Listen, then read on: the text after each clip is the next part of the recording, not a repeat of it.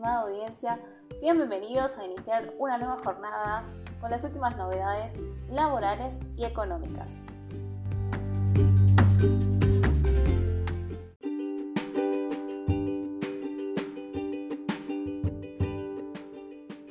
El Poder Ejecutivo Nacional, mediante el decreto 716-20, creó el actual Programa Nacional para el Desarrollo de Parques Industriales.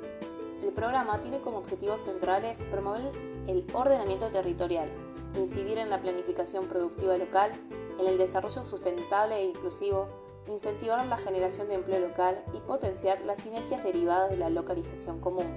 Más precisamente, se contemplan herramientas destinadas al financiamiento de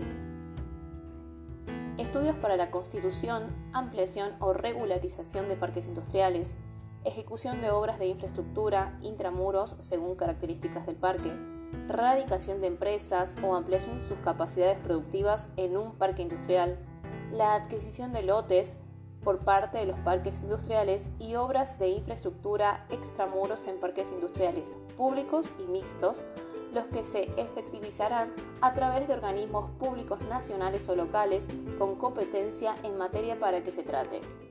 por intervención previa del observatorio creado por el decreto.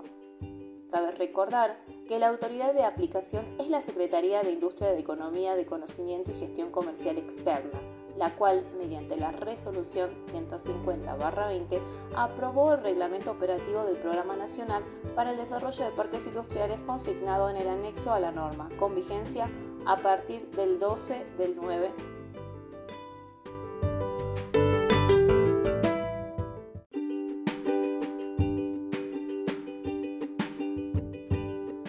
Ganancias para personas humanas, periodo 2021 a 2022. El artículo 94, Ley Impuesto a las Ganancias, los mismos valores mencionados en el punto 3 para los índices RIPTE 2021 y 2022 fueron los que se actualizaron en las tablas del artículo 94, utilizados al momento de determinar el impuesto y que se aplicará sobre la base imponible. Esta escala de este artículo se aplicará en la liquidación de impuestos anual de la declaración jurada integral según estos montos correspondientes, y en los casos que se practique retenciones de los empleados en relación de dependencia por sus rentas de cuarta categoría. Se aplicarán escalonadas mes a mes, debiendo verificar las mismas por el año 2021 y 2022, actualizadas y mensuales.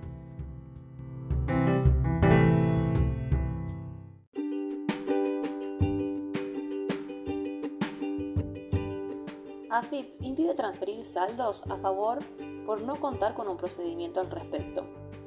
La ley de procedimientos tributarios prevé distintas maneras de recuperar las sumas abonadas en exceso, que frecuentemente y lamentablemente se producen debido a los elevados montos que retenciones y percepciones.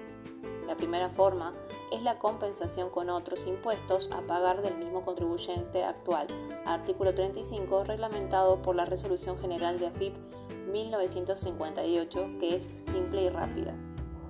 La segunda forma es solicitar la devolución de los montos actual en el artículo 36, regulada por la Resolución General DGI 2224-1979, que establece un trámite en el cual el contribuyente le tiene que informar a la FIP que todas las presentaciones y pago de los años no prescriptos y contar con una garantía o certificación de contador público sobre la existencia y legitimidad de esos créditos, soportar requerimientos, inspecciones y demoras en lo que se dicta la resolución y demoras hasta que se efectivice el pago sin actualización por inflación. Y por último, la Ley de Procedimientos Tributarios contempla en el mismo artículo 36 el régimen de transferencia a otro contribuyente, que es una forma rápida de recuperar el impuesto pagado sin causa, por ejemplo, pagando a un proveedor o una factura con saldo.